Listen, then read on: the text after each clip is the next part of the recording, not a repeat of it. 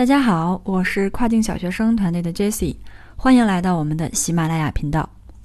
本期节目我们继续学习亚马逊 Listing 的编写。在上期节目中，我们学习了获取关键词的工具和方法，以及产品主图和其他图片的要求和准备方法。今天呢，我们来学习标题和五点的写作方法，并且也会分享过程当中使用的工具。好的，那我们现在就来研究标题的写作方法。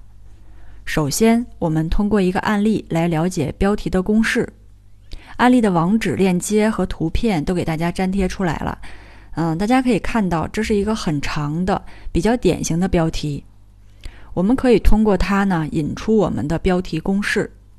这个公式就等于主关键词加品牌名加最多三个高搜索量的副关键词。加上附加给顾客新增价值的描述，加上产品所具有的风格或者是包装参数、颜色等有关产品关键属性的说明。那关于关键词的选取，建议大家都能注册这个谷歌关键词规划师，这是可以免费使用的。虽然是面对的整个谷歌的搜索习惯来获取的关键词，但是我们从中也可以获取很多的灵感。尤其是谷歌的关键词呢，它是更符合美国人的搜索习惯。另外，亚马逊它自己也从站外买了很多的流量，而谷歌搜索无疑是站外最大的流量来源。同时，在英语中，同一关键词可能也有其他的不同表达。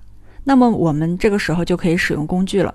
嗯，这里面具体的工具链接呢，也给大家粘贴出来了。关于这个工具，给大家也举了一个例子。以女装 dress 为例，整个词的同义词就有很多的表达方法。我们可以看到图片中文字的颜色它是深浅不一的。那这个深浅不一的颜色代表了什么呢？呃，颜颜色越深的话呢，代表它和 dress 的意思就越相接近。我们可以把这些词不断的带入到谷歌关键词和模词中，来测试一下哪个词热度高，从而放到 listing 的标题当中。这里面就有可能试出来高转化、高流量、低竞争度的关键词。最后呢，标题这一部分啊，我将二零一九年六月份最新的关于标题的政策规定给大家做一个参考。第一项是标题中单词首字母必须要大写，标题中不得每个单词的字母都大写。第二项是不得使用连字符、分隔符。嗯，这样的话是违规的，但是是可以使用 and 来替代。第三项是标题中包含数字的都要用阿拉伯数字，呃，替代不能用英文。例如十四就是我们的这个阿拉伯数字十四，不能写成 fourteen。第四项是重量单位要用全称，例如 pound。第五项是禁止出现一些例如促销的信息，比如说那种啊 limited。呃，time sale 限时促销这种。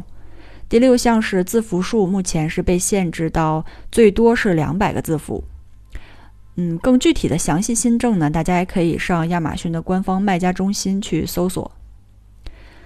那我们总结一下，在标题这部分使用到的工具包括同义词，还有一个谷歌关键词。这两个工具的链接呢，也会给大家贴出来。接下来，我们来说一下五点的写作方法。首先，给大家分享一下优秀五点这个文案的作用。第一个作用是可以帮助顾客快快速的了解整个产品页的重点内容，还有产品的重点属性。第二个作用是优质的五点可以提高 listing 的转化率，从而就可以提高我们产品的排名，增加销售额。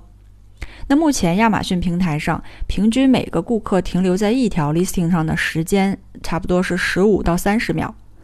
所以我们在完善好产品主图标题以后呢，五点肯定就是接下来最重要的需要关注和优化的对象了。那好，我们在编辑五点的时候有哪些要注意的事项呢？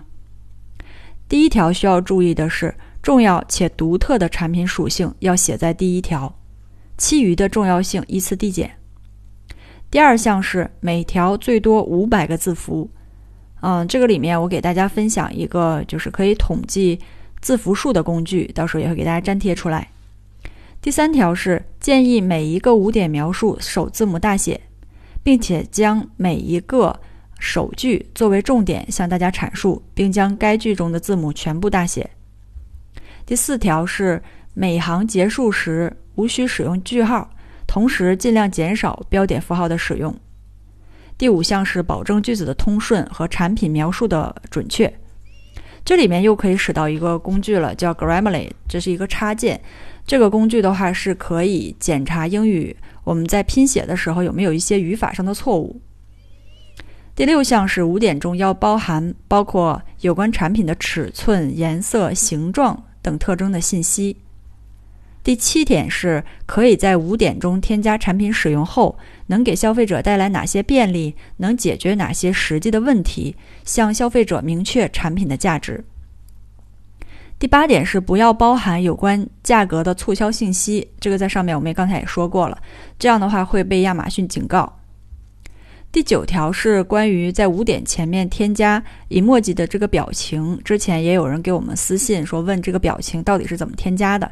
那这里面呢也会给大家分享到一个工具，嗯，它是一个网址。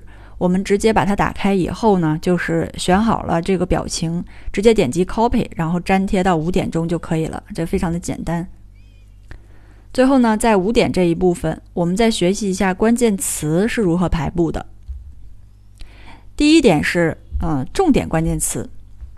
关于重点关键词，前期我们可以参考竞品中卖的最好的前五个卖家，统计他们五点中的关键词。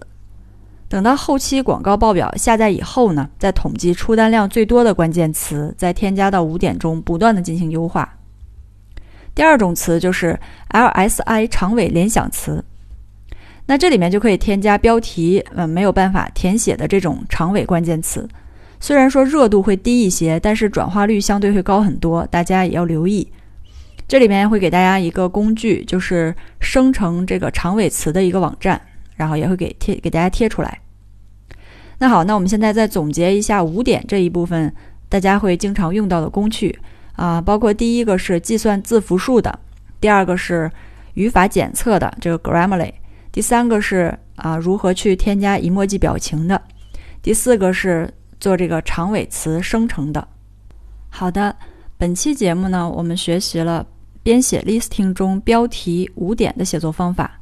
下期节目可能会有一点长，我会将编写 listing 最后一部分中的产品描述、定价和 search term 给大家全部分享完成。